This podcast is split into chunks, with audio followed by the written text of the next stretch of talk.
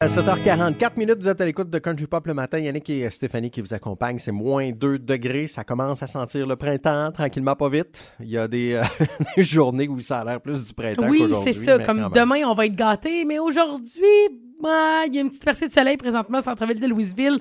Mais euh, moi, je suis curieuse de savoir si en Floride, il fait soleil présentement. Ah oui, il me l'a dit tantôt qu'il faisait soleil. Puis il Ah. fait chaud déjà, Jean Deveau, hein, c'est ça? Il fait très chaud déjà, là. Ah, ce matin, là, on, est, on, doit, être à, on doit être à 24, là, je dirais. à. Ah, Bon, Dieu. le 24 rêve. avec un beau soleil et une belle petite brise. Là. Ah. Non, on est vraiment bien ce matin. Donc vraiment, on, on va patienter. Ça va venir au Québec à un moment donné. Ça va, ça va, hein, il va se mettre à faire beau. Sinon, on s'en vient te certain. rejoindre. Ouais. Jean, ce matin, il faut parler. venez-vous-en, on a de la bouffe en masse. Ah ouais, Hey, on va parler budget ce matin parce qu'aujourd'hui, c'est une grosse journée au Québec. C'est le budget euh, provincial là, qui va être annoncé par le ministre des Finances euh, en fin de journée aujourd'hui.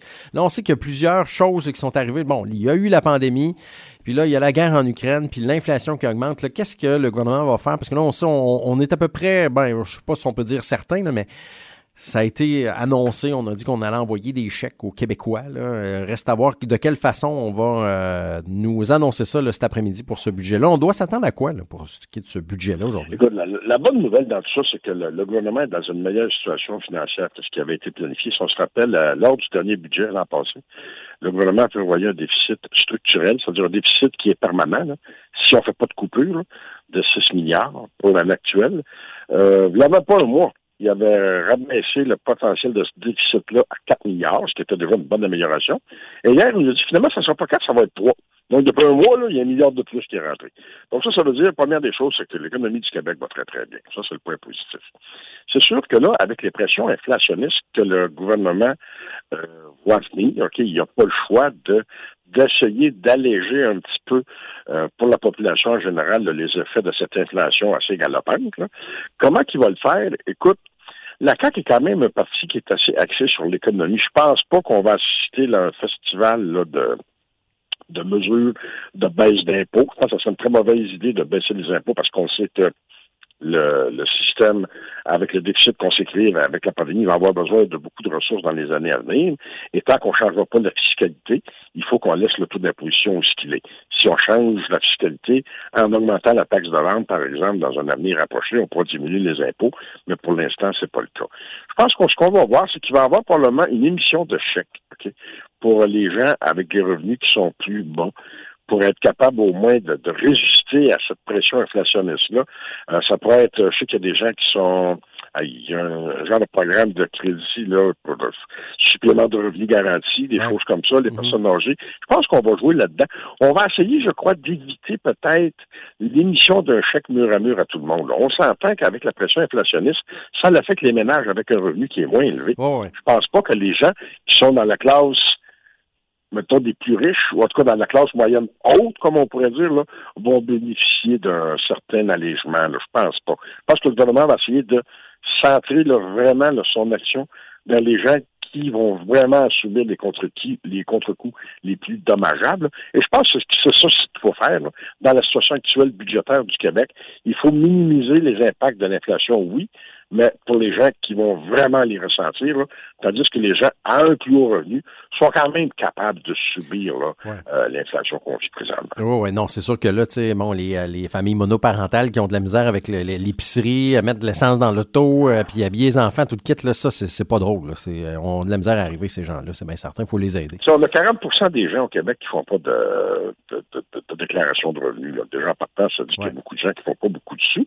Et je pense que la classe moyenne qui y a goûté, hein, disons-le, la classe moyenne qui est de plus en plus euh, qui est de plus en plus plus moyenne pantoute, OK? Je pense qu'il faut l'aider. Avant, le gouvernement disait souvent, hein, on va aider les gens, mettons, à, environ 15-20 000 dollars de revenus. Mhm. Maintenant, il faut peut-être monter ça un peu, là. Ça a tellement augmenté le coût de la vie, tant en termes de logement qu'en termes de carburant, qu'en termes d'alimentation, que maintenant, le revenu médian des ménages qu'il faut aider, ben, c'est peut-être, je dis n'importe quel chiffre, mais c'est un exemple que je donne, ben, c'est peut-être 65 000 par ménage plutôt que comme avant, 35 ou 40 000. Il faut, faut, juste monter la brigade un peu pour aider ces gens-là parce qu'ils en ont vraiment besoin. Oh, oui, tout à fait. Autre affaire qui est, euh, qui est sortie ce matin, on parle des libéraux fédéraux et néo-démocrates, donc le Parti libéral de Justin Trudeau puis euh, le NPD, qui, ça a l'air, ont trouvé un terrain d'entente pour permettre au gouvernement minoritaire de Justin Trudeau de, de toffer, là, comme on dit dans le langage, parce qu'on sait c'est un, un, gouvernement minoritaire, de, de toffer jusqu'en 2025. Donc, ça a l'air que ce serait entendu, les deux partis ensemble.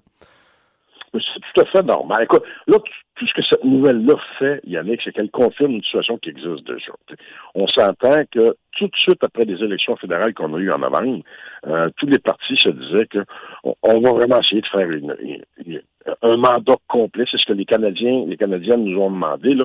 On ne va pas retourner en élection tout de suite parce qu'on sait qu'habituellement, un gouvernement minoritaire là, va durer en moyenne à peu près 18 mois.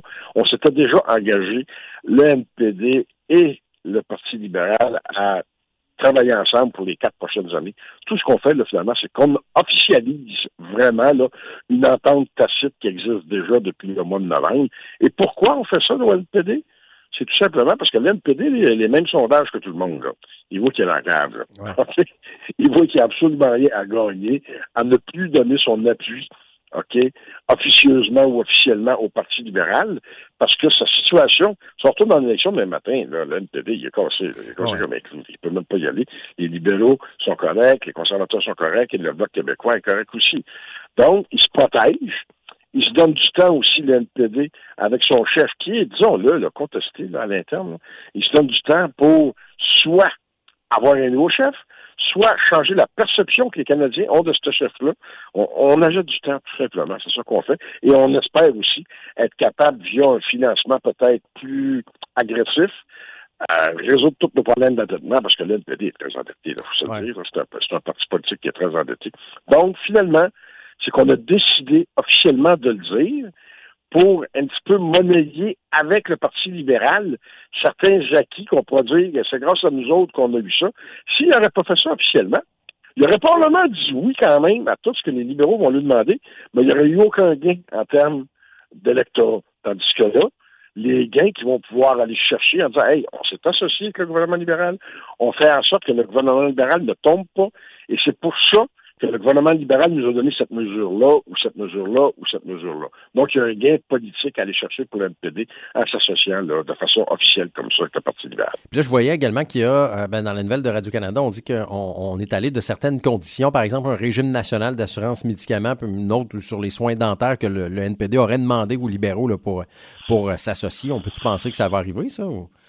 Moi, je pense que oui. Je pense que ça va arriver. Et le système de médicaments national, je pense qu'au Québec, on en a un qui coûte cher, mais par contre qui est très, très utile. On a vu quand même que il y a, si on mettrait ça tout en commun au Canada, un système de médicaments disponible comme ça, comme on a au Québec, euh, la plupart des économies, euh, des économistes disent que ça baisserait le coût des médicaments d'environ 10 à 15 ah, bon, Ce qui est énorme. Là.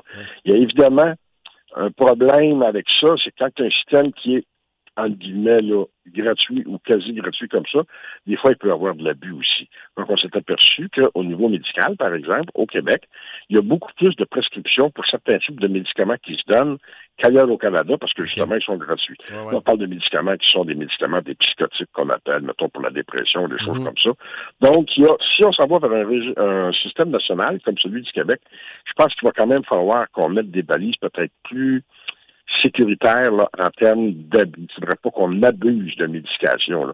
C'est quand c'est gratuit, là, c'est toujours plus facile d'en donner. C'est sûr. Euh, quand c'est gratuit, on, est, on se lâche là sur le. On en donne plus. Ben, ben, je t'en plein ça. Il faut juste s'assurer. Il ne faut pas qu'à cause que c'est une bonne idée, il ne faudrait pas non plus que ça devienne un problème. C'est une bonne idée, mais elle doit être bien appliquée. Et c'est un petit peu là où je t'inquiète c'est absolument les libéraux dans l'application des mesures ne sont pas bien bons. Absolument, ça dérape assez vite. Oui, c'est ça. Eh ben, merci, Jean, d'avoir été avec nous encore une fois ce matin. on se reparle demain avec euh, les réactions concernant le budget qui va être annoncé en fin de journée aujourd'hui. Merci. On va être là. Salut, bonne journée. Bye bye.